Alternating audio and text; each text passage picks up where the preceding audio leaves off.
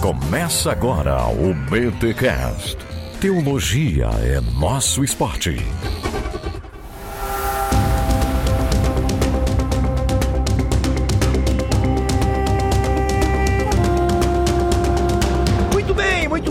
Começa mais um BTcast, o quarto da BT Week, a semana inteira de podcast imersos na história de Israel por meio das lentes do texto de André Heinck com o livro Lançamento da Thomas Nelson Brasil, Aqueles da Bíblia. E hoje nós vamos falar sobre os. Eu não fiz a minha entrada, né? Tu não fez a tua entrada.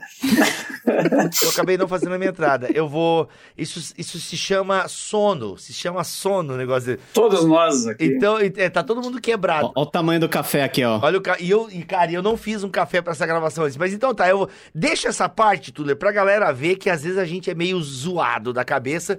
E eu sou o Rodrigo Bibo e By the rivers of Babylon. Ó, bonito. There is set down. Ah, bon I am. E aqui fala André Heinck, e minha terra tem palmeiras onde canta o sabiá. As aves que aqui gorjeiam não gorjeiam como lá. Três pontinhos e aqui é o Paulo On. Não permita a Deus que eu morra sem que eu volte para lá, sem que desfrute os primores que não encontro por cá. Sem que ainda viste as palmeiras onde canta o sabiá. Olha aí, cara, isso não foi ensaiado, hein? Olha Que aí. que é isso? É, Gonçalves Dias inspirado no texto Que que sagrado. é isso? Eu nem sei quem é Gonçalves Dias. Eu devo, eu devo ser. É uma paródia profana do Salmo 137. Muito bom, cara. Não, eu, a- é- é- essa paródia aí, ou melhor, esse poema eu já ouvi, mas não sabia o nome do poeta. Muito bom, gente. Olha aí. Olha aí, galera afinada. Se vocês ensaiassem, não seria tão bom, hein? Gente, estamos aqui então, exilados. André, vamos lá. Sem enrolar aqui. Galera, só vou. Ó, o único recado paroquial desse episódio é o seguinte: compra o livro do André. O link tá aqui na descrição deste episódio. Quero que você compre por dois motivos. Primeiro, autor nacional. Ajuda o autor nacional.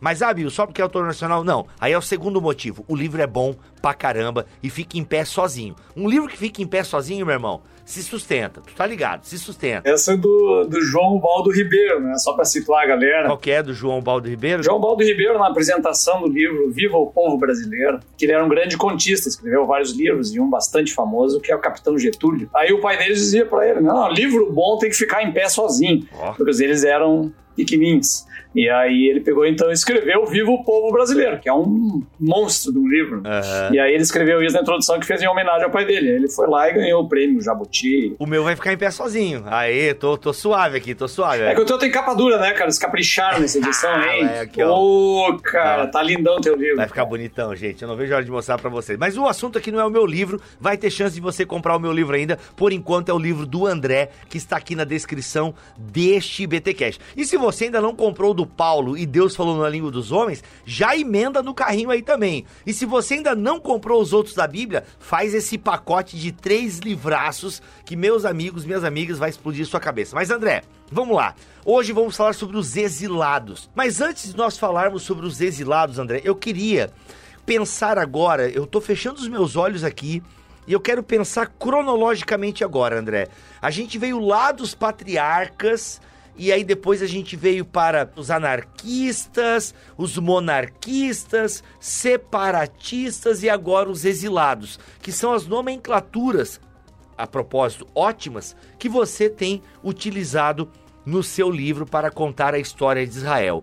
Mas vamos tentar fazer esse exercício, André. Paulo também ajude, por gentileza. Um exercício de cronologia, né? Pensar cronologicamente, assim, eu sei que essas datas nunca são exatas, mas aproximadamente, Êxodo, 1200 a.C. É, aí varia a discussão, né? Alguns botam em 1470, outros botam em 1230, não se sabe. Tem a a versão mais tardia e a versão mais recente. Então, digamos, eu gosto das versões mais recentes, embora eu não trabalhe no meu livro essa cronologia, porque ela é um belo de um chute, né? A gente não faz ideia de quando é isso. Mas geralmente coloca o êxodo aí pelo século 13, 1200 e pouco. E aí você tem, então, desse período até o final do século 11, início do século 10, o que seria o início da monarquia. Então se situa aí Davi lá por 1050, 1000, Salomão e o cisma hebraico, ou seja, a divisão norte e sul, cerca de 1930. Ainda estamos falando de hipóteses, nós não temos certeza dessas datas. Então nós temos aí algumas datas certas já a partir aí dos reinados, por exemplo, de Acabe, de Jeú e tal. Quando você consegue ter uma, uma proximidade maior com outras cronologias antigas. Então, Acabe participou de uma batalha lá em 841, se não me engano, uma coisa mais ou menos por aí. As datas que temos com certeza são aí destruição, invasão de Judá, destruição de Jerusalém e tal. Por exemplo, destruição de Jerusalém, que marca o, o fim lá do, do primeiro templo, 587 a.C. E a gente tem certeza por quê, André? Porque isso tem registros extras bíblicos, é isso? Isso, e você tem um detalhamento grande no próprio texto bíblico lá de reis, quem são os reis, os personagens, e você consegue bater isso com outros dados que tem anais é, babilônicos, persas depois, então você consegue ter um cruzamento de dados que te dá uma exatidão maior de datas. Claro, exatidão dentro daquela base, assim, por exemplo, queda de Samaria, 722 ou 721. Vários autores vão trabalhar com datas bem próximas, né? Eu já peguei fontes falando da queda de Jerusalém 585, a maioria no mundo anglo-saxão fala de 586, também tem 587. Então, não tem uma data fixa que a gente pode cravar com os olhos fechados. É aquele período bem aproximado mesmo. A mesma coisa que você falou de Samaria. É a margem de erro, né? Um para cima, um para baixo, você vai chegando lá. É que quando se faz análise dos textos antigos, quando se fala assim, o início do reinado do, do, rei, não se sabe se eles estão falando do dia, do, do, do, momento exato que ele governou ou se é do início do ano novo. Esses dados vão atrapalhar depois as cronologias. Então, geralmente falou, olha, caiu nesse ou naquele, é um dos dois, porque está batendo com o reinado daquele.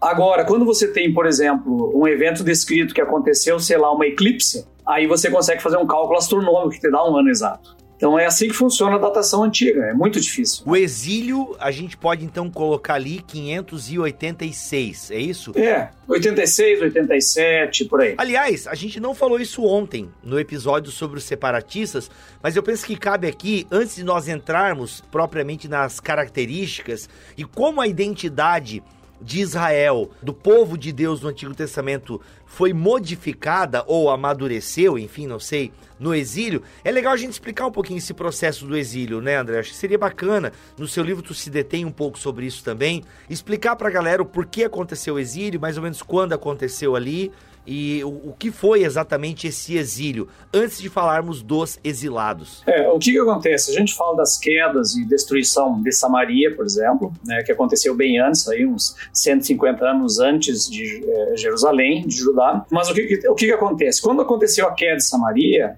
e o exílio dos israelitas, a gente tem que lembrar o seguinte: ó, hoje não se acredita mais numa deportação em massa de toda uma população, que 100% tenha saído. Não se acredita mais nisso. Sempre é, fica um resíduo, ou seja, os camponeses espalhados no campo, os que viviam antes, que daí chegam novas populações com novos nobres, com uma nova elite que governa sobre eles, mas você tem sempre populações muito miscigenadas. E mesmo no exílio de Israel, aqueles eventos também implicaram em Judá e também houve um exílio judaico entre os assírios, antes mesmo do próprio exílio babilônico. Então é um processo muito gradativo de, de, séculos em que isso vai, que vai acontecendo já um espalhamento desse povo pelo, pelo mundo. Quando você chega no, no caso babilônico, também é um processo que vem aos poucos. São três invasões da Babilônia, talvez quatro, que significaram então o fim do reinado é, do reino de Judá e a deportação, principalmente da turma de Jerusalém. Então você tem uma grande massa da população que fica lá. Então você começa a formar, eliminar, na verdade, várias identidades por exemplo, a identidade única de israelita, ela vai desaparecer no sentido de reino do norte de Israel. Essa desaparece porque ela acaba sendo exterminado o reino e não tem mais aquele centro político que mantém essa identidade israelita. E isso, com o tempo, vai se tornar uma identidade religiosa dos judeus sobreviventes no exílio. Eles vão passar a se chamar com o tempo, mais tarde, também de israelitas, com outro tom que não o do membro do Reino do Norte. Por isso que os textos às vezes ficam confusos para quem lê. Né? O Israel ele se torna uma entidade espiritual depois da, é, é, do exílio. Porque não existe mais o Reino de Israel do Norte, mas existem os judeus que se consideram parte do Israel original das promessas de Deus. Então, é, o que, que, quer dizer isso? Nós temos uma grande salada de identidades que vão se perdendo pelo caminho e novas se formando. E é isso que eu tento ressaltar no livro. E uma dessas identidades é o do judeu. Ela é uma delas. Mas segura lá, segura lá. Ontem a gente falou dos profetas e como eles denunciaram o pecado do povo. Então a gente tem o reino do norte, né, que a gente chama desse jeito, o reino do norte. Ele meio que evapora, né, de alguma... Qual é o império que, que detona o reino do norte? São os persas? Os assírios. Os assírios. Inclusive no livro do André, ele faz toda uma questão geopolítica daquela época e tal, muito legal. E aí, beleza, os assírios vêm e tomam o reino. Por que, que o reino do sul ainda resiste, de alguma forma? Por que, que os assírios não já tomaram aquela região inteira? Porque o reino do sul chamou os assírios, né? O Acás na verdade, o que aconteceu quando os assírios estavam já pressionando a região da Palestina. Estou usando anacronicamente o termo. Estavam é, pressionando essa região, houve uma coalizão, provavelmente, entre o reino de Israel do norte com os sírios, ali de Damasco, e alguns outros vizinhos para resistir ao Império Assírio. E Judá, que estava mais para o sul protegido, porque Israel estava no norte para tomar pau antes, não quis participar. Era o rei Acaz na época. E o que, que o Acaz faz, então? Como essa coalizão resolveu atacar Judá para forçar Judá a participar dessa, dessa defesa, isso aí tudo não está explicitado no texto bíblico, isso se deduz. Provavelmente o que Ascas fez, isso o texto bíblico fala.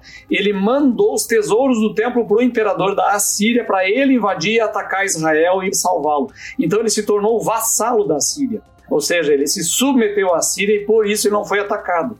Israel não se submeteu, assim como os sírios de Damasco e outros, e aí eles foram atacados e destruídos boa parte da destruição de Israel deve-se a rei de Judá, Acás. E a decorrência disso a gente vê na própria história do rei Ezequias, né? que tem todo um processo de conflito com os assírios, vem Sanaqueribe, tenta invadir Jerusalém, tem todo aquele processo que envolve até a intervenção divina são todos resquícios de todas essas movimentações geopolíticas desses povos relacionados com os grandes impérios, a começar com o Império Assírio e depois na sucessão de vários outros. E tudo isso tem como objetivo grande e objetivo maior exercer um maior tipo de domínio, né, o domínio mais amplo sobre aquela região, que é uma região muito importante, uma região aí de passagem para rotas importantes que liga com o Egito, para Mesopotâmia, enfim, é uma região geopoliticamente muito estratégica. Olha aí, olha aí, muito bom, muito bom. Gente, isso aí, mais detalhes, vocês já sabem, né? Onde vocês encontram esses detalhes aí.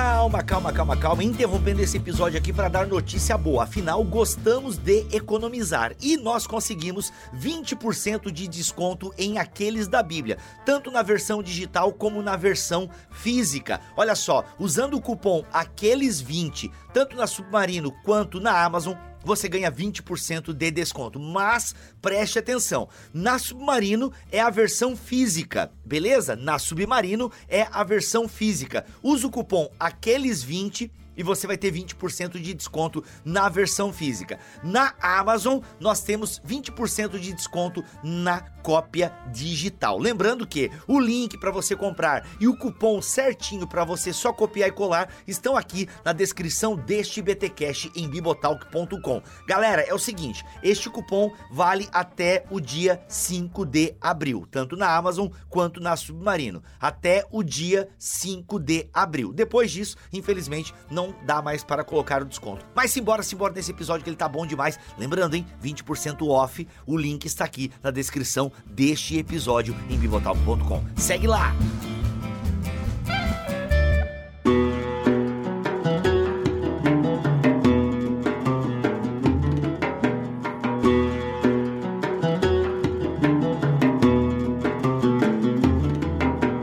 Mas galera, caminhando então para os exilados. A gente tem aí em 586, 587, um golpe então por parte de quem? Aí são os babilônios, babilônicos, babilérios. Quem são? Os assírios, os persas? É, ali não é nem um golpe, não, é uma invasão mesmo. Uma invasão babilônica. É, golpe geralmente você usa para um conflito interno, né? uma disputa de poder interno. É uma invasão. Uma invasão. Acontece uma invasão. Babilônica. É uma invasão, mas aqui é, é, tipo aquelas, aquelas cenas do Game of Thrones, sabe? É. Quem vacilou mesmo foi a elite judaica, foi a elite do Reino do Sul, porque eles tinham toda da condição de se manterem como reinos vassalos, prestarem as devidas homenagens, os impostos e terem aí a sua, a sua situação de alguma maneira mantida. Hum. Mas eles foram, na sucessão dos últimos reis, né, de Judá, foram se levantando contra, foram querendo colocar as manguinhas para fora, mesmo diante de vários tipos de advertência dos profetas. Eles desobedeceram e acabou no como que acabou, né? Várias levas de exilados, no meio tem a destruição de Jerusalém, toda a elite ou parte da elite sendo totalmente aí desmantelada, parte dela sendo levada para Babilônia. Então, é fruto, assim, se a gente for analisar espiritualmente, de, uma, de um certo tipo de orgulho, soberba e também de teimosia em querer expressar um poder que na verdade eles não tinham. Olha aí. Eles se apoiaram no Egito, né? Apareceu essa outra potência, né, lá da África e já uma potência que na verdade tinha milênios de história, não é algo que apareceu do nada, e acreditaram no Egito, as promessas do Egito. O Egito chegou lá em Canaã também, prometendo: ó, se aliem a mim que eu vou dar um jeito lá na Babilônia. E não aconteceu nada disso. E aí foi o contrário. Tanto que o profeta Jeremias, ele chega a falar nisso: olha, vocês acreditam no Egito? O Egito ele é como um caniço um caniço que você se apoia nele e ele quebra. E ao quebrar, ele fica pontudo e você corta a tua mão. E o Jeremias, o que, ele dizia? Olha, vocês eh, apenas se entreguem. Fiquem na vassalagem, tenham a vida tranquila, vocês vão perder recurso, vão perder impostos, vão perder um monte de coisa, mas vão viver, né? E tanto que o Nabucodonosor gostava muito de Jeremias, né? Imagina, o cara fazendo, fazendo propaganda pro império dele lá dentro. Mas aí essa foi a situação, né? Então é bem isso que o Paulo estava falando. Pela soberba dos líderes de Jerusalém, Judá acabou então sucumbindo ao Império Babilônico. E aí a gente tem o exílio, então, é destruição do templo. Cara, o que, que isso representa na espiritualidade judaica, né? Porque assim, o Reino do Norte, né, essa separação aí que a gente faz, meio que didática, né, como aprendemos a episódios anteriores, essa separação Reino do Norte e Reino do Sul é coisa nossa, né? No texto bíblico não tem isso claro.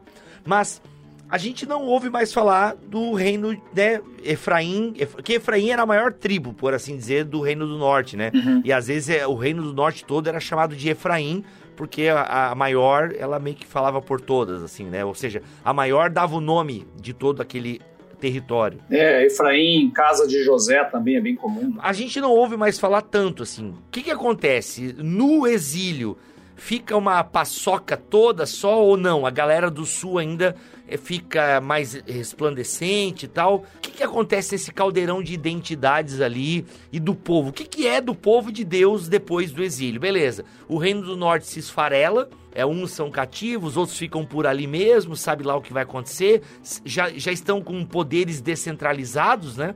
Não se tem mais um local nem certo de adoração, não se tem um rei, não se tem nada. E aí o reino do sul, tempo depois, também se esfarela. E aí? O que acontece? Aí descemos o exílio, o exílio babilônico. Qual é desse negócio? Tá, então o que acontece? A diferença dos dois reinos né? é um mistério, não se sabe exatamente por que, que de Israel não manteve uma identidade fora. Provavelmente porque eles já constituíram ao longo dos séculos uma identidade mais sincrética.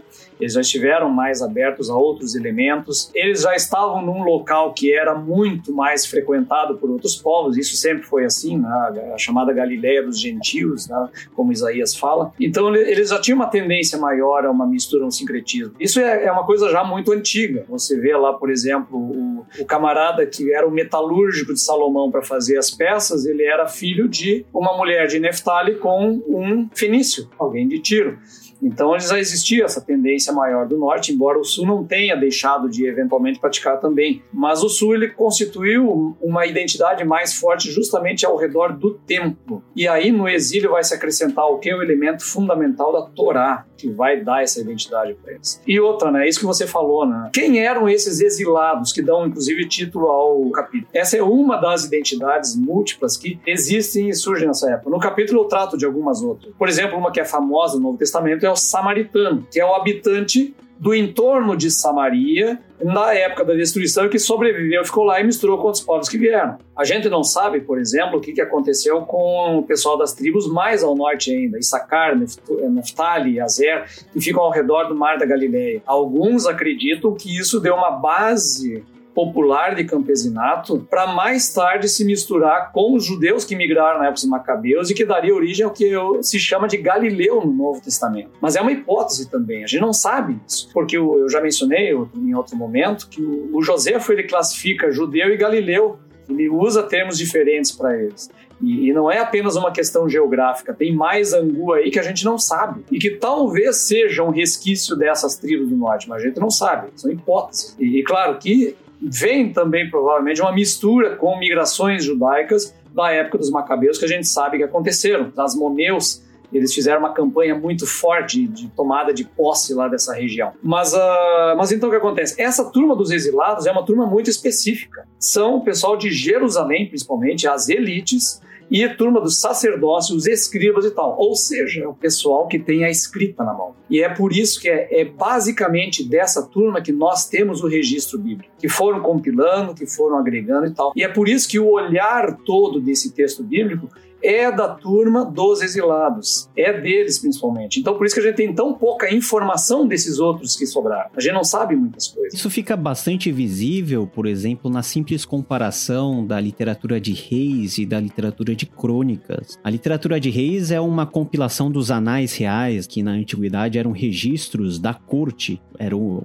tinham oficiais da corte específicos que registravam o dia a dia da realeza, e tudo isso foi compilado, e você vê um certo tipo de equilíbrio, um pêndulo na narrativa de Reis, a narrando o Reino do Norte, ora narrando o Reino do Sul, isso vai e vem, às vezes as histórias começam a se misturar, mas quando nós vamos pro cronista, que é o autor, né, ou os autores de crônicas, nós vemos essa pena justamente vinda dessa elite que se manteve viva durante todo o exílio e que ao retornar tenta forjar de maneira até que artificial uma nacionalidade, algo que os gregos vão chamar de judaios ou judaísmos, né? O judeu ou judaísmo.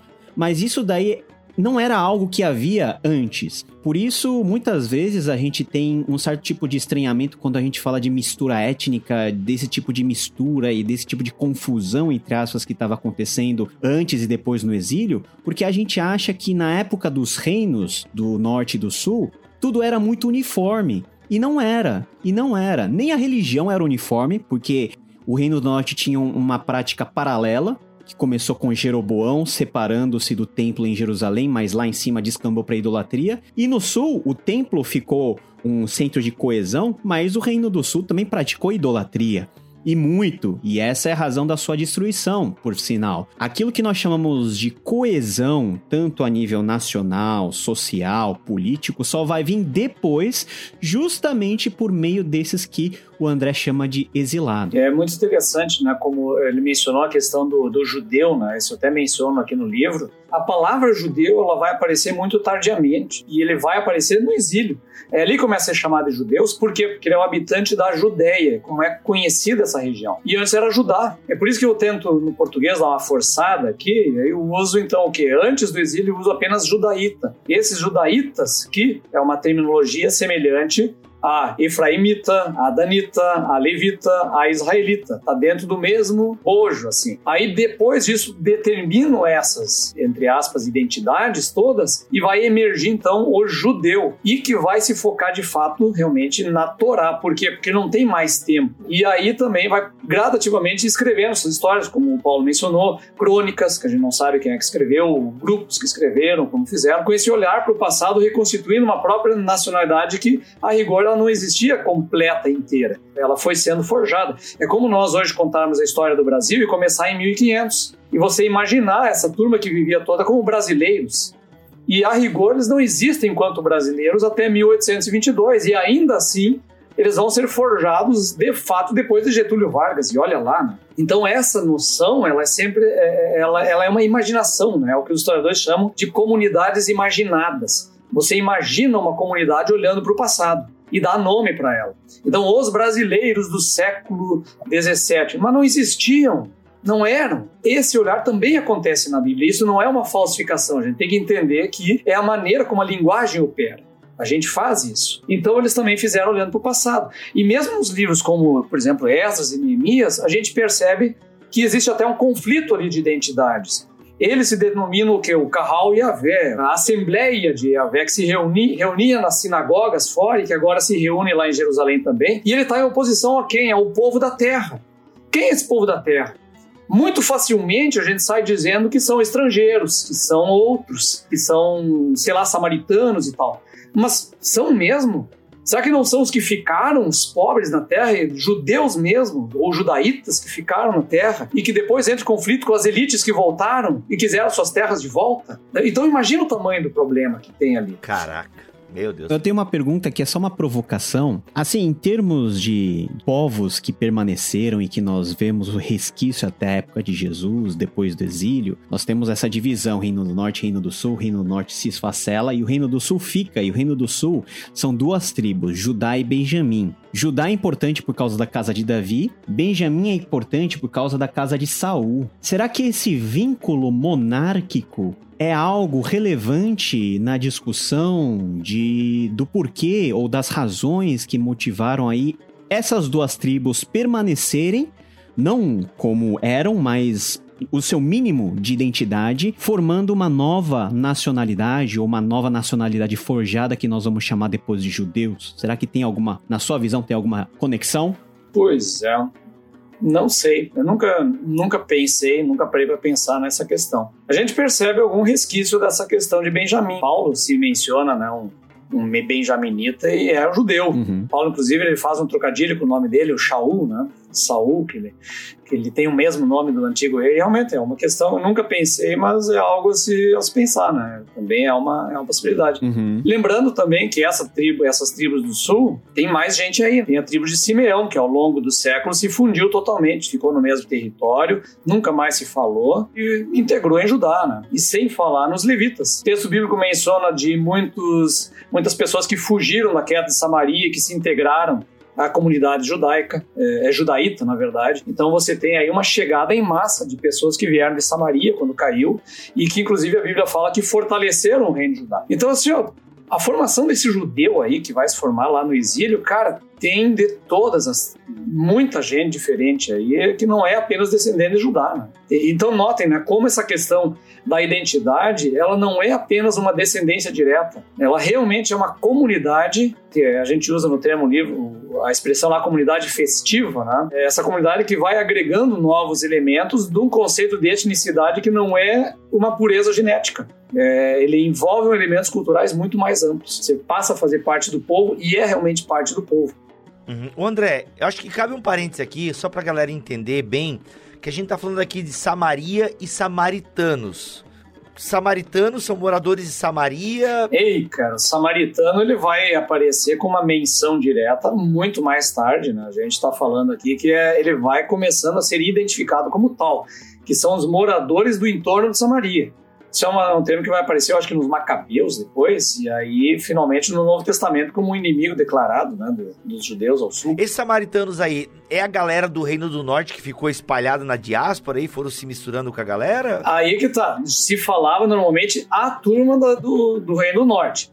Hoje já se situa mais geograficamente isso aí. Não, é a turma de Samaria e do entorno de Samaria. Ah, tá. Que era a antiga capital. Os do mais extremo norte, existe mais mistério aí, né? Então tem mais coisa sendo estudada e sendo desvendada, que não é exatamente o samaritano. O que é enigmático para nós é essa figura do Galileu lá os etureus do mais norte ainda, que são estrangeiros mesmo, mas que estão vivendo ali na terra. Então, pá, é... por isso que assim a gente fala assim, é uma salada de identidades. É muito simples você pegar e dizer, ah, o judeu é o cara da tribo de Judá. Mais ou menos. mais pro menos do que para mais, né? é uma parte que saiu e voltou. E essa parte que saiu, e aí que tá a força da coisa. A constituição gradativa de uma identidade que foi, ao longo do tempo, forjada no que? Nessas reuniões nas casas né, dessa assembleia, dessa sinagoga, que nem sequer é um lugar, um templo, ele é reunião nas casas mesmo. Até assim um dado, bom, a gente vai falar disso mais tarde, mas no tempo de Jesus, por exemplo, não tem sinagoga construída para ser sinagoga na Galileia. Não foi achada ainda arqueologicamente uma sinagoga construída para tal. As sinagogas no tempo de Jesus são nas casas. É uma reunião popular nas casas. Olha aí, GP. E eu acho isso tudo muito interessante para a gente compreender como nasce o cristianismo, como nasce a igreja primitiva. Porque quando se fala em reuniões nas casas, a gente imagina como uma grande inovação. Mas não, isso nasce dentro do contexto judaico, onde já se pratica uma reunião nas casas para adorar. E que vem de séculos. Olha aí, muito bom. Inclusive no contexto exílico. Né? Exato. Exato. Onde a religião era praticada a nível basicamente familiar. Exato. Então, pendurávamos as, ar, as harpas nas árvores e chorávamos às margens do rio. Quer dizer, esse choro, esse lamento, ele é um ato litúrgico, em que eles estão praticando uma adoração a Deus e um lamento da vida dentro, com uma reunião comunitária que acontece onde? À margem do rio. No exílio se fala do que? De Ezequiel recebendo pessoas na casa dele para a profecia e tal. Então o que, que acontece? Pela ausência do templo, o exílio vai aos poucos dando a essas pessoas, a essas comunidades, um retorno àquele princípio antigo do clã, uhum. da família e de junto a isso vinculado o culto e a adoração. E é isso que vai ser a base da sinagoga. Mas a gente pensa muito modernamente em sinagoga. A gente pensa numa estrutura com um pastor e com um templo. E não é isso. É um líder muito mais próximo de uma liderança carismática, uma autoridade religiosa, uma pessoa que estuda a Torá e que está junto com uma comunidade de famílias que vivem naquele lugar se encontrando para orar e adorar a Deus. Isso é sinagoga. Uhum. Ele não é templo. E notem como isso é parecido com o que acontece na igreja primitiva no início. É isso que o André está falando é importante, mostra a natureza de como se praticava a religião, mas também isso não quer dizer que só se fazia assim. Isso. Em centros maiores nós tínhamos estruturas, em Cafarnaum tinha uhum. tem ruínas até hoje de uma sinagoga grande, né? O Bibo e o André vão, vão lá no fim do ano visitar. Tem para tudo quanto é tipo de gosto, tem estruturas maiores, menores, não há algo uniforme. Uhum. Então a gente vê variedade até no tamanho e na dimensão daquilo que era praticado como religião e como cultura judaica de forma mais ampla. É, até hoje, né? A sinagoga ela não, não existe um padrão arquitetônico. A única coisa é que tem a arca lá na frente é. para guardar os livros, a Torá, é. e os assentos, e é isso. Né? Fora isso, a arquitetura ela pode é. ser parecer uma catedral ortodoxa, por exemplo. Não, você vai aqui no Bom Retiro, em São Paulo, tem sinagogas mais humildes, tem sinagogas mais maiores, né? Tem, tem para tudo quanto é tipo de gosto. E bolso, né? Porto Alegre é o Bonfim, Florianópolis acho que não tem, não, não sei ainda.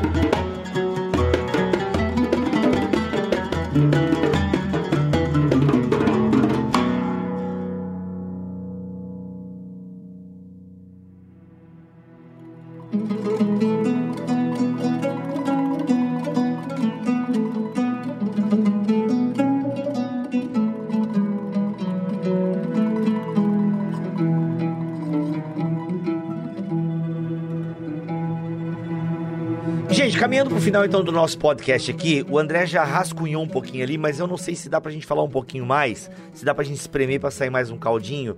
Mas a gente tem então, no exílio, uma reformulação da identidade, ou seja, várias pessoas começam a se tornar um só povo, se identificando na terminologia judeu. A sinagoga meio que não ocupa o lugar do templo, né? O templo é o templo mas a sinagoga ganha força nesse período.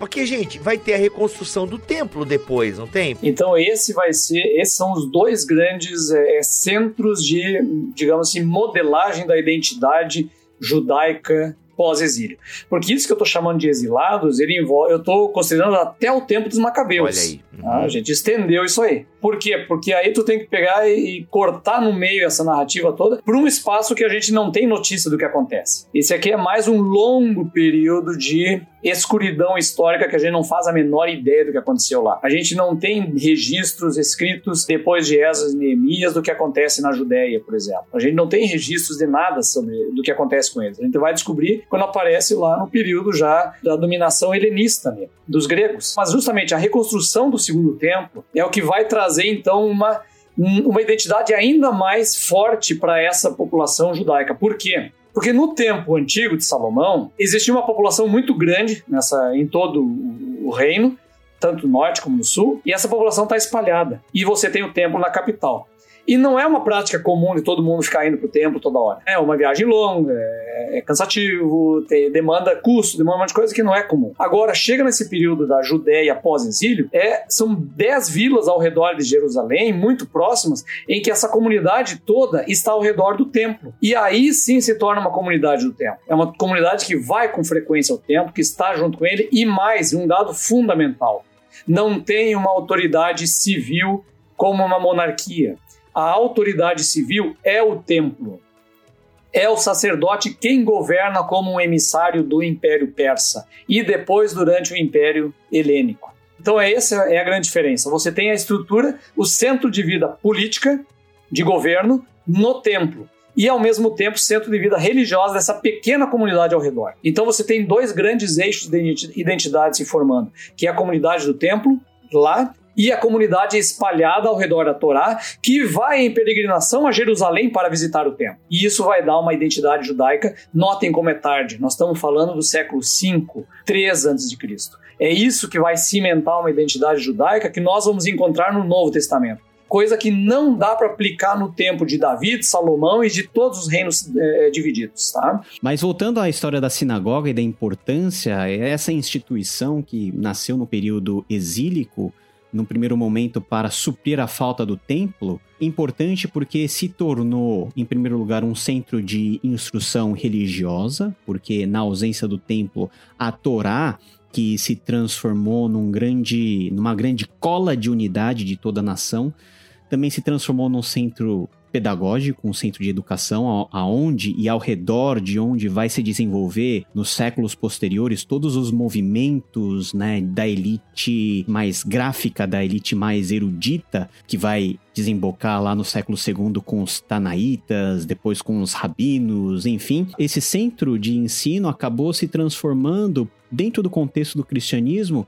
numa plataforma muito importante para Jesus e também para os apóstolos, uma vez que é na sinagoga que a comunidade se reúne semanalmente ao sábado. No templo você vai basicamente na Páscoa, no Pentecostes e no Yom Kippur. E quando você tem que fazer, né, você pecou algo bem grave, você vai lá no templo fazer as suas expiações. Mas fora isso, você não tem condição logística de ir para o templo toda hora. Então, a sinagoga que foi criado para uh, suprir a falta do templo acaba se transformando num órgão, numa instituição acessória não governada e não cuidada por uma elite sacerdotal, ou seja, os levitas. Os levitas não têm nada a ver com sinagoga. Sinagoga começa a ser gerida por uma outra elite religiosa que mais para frente vai se identificar, por exemplo, com os fariseus e lá na frente no tempo de Jesus vai ter uma briga danada entre essa elite da sinagoga dos fariseus com a própria elite dos saduceus ou mais centradas no templo. Praticamente um dos únicos momentos no Novo Testamento onde essas duas elites aparecem juntas é para conspirar contra Jesus e para perseguir a igreja.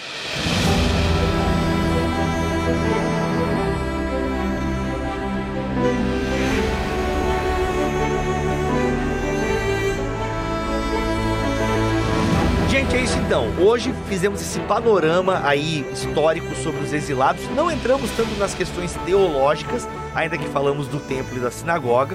Mas calma, gente, tem muito conteúdo ainda pra gente explorar em aqueles da Bíblia. O link para você adquirir o livro está aqui na descrição deste BTcast. Lembre-se, ao comprar na Amazon ou na Submarino, compre pelo link do Bibotalk, tá bom? E gente, ajuda aí, ajuda a gente a fazer moral com a Thomas Nelson, porque o Paulo tem mais coisa para escrever, o André tem mais coisa para escrever. Eu, ó, quando o meu livro lançar, ajuda nós aí porque a gente tem muita. Muita o quê? Muita. A gente tem muita vela para queimar? Bala na agulha. Bala na agulha.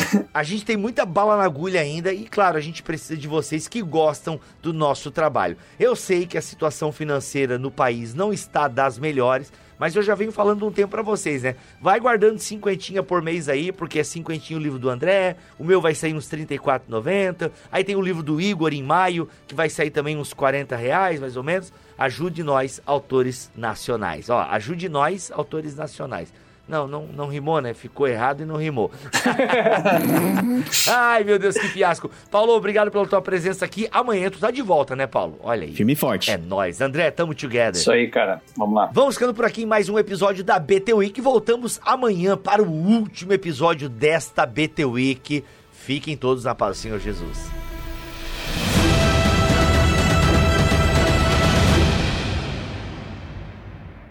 Este podcast foi editado por Bibotalk Produções.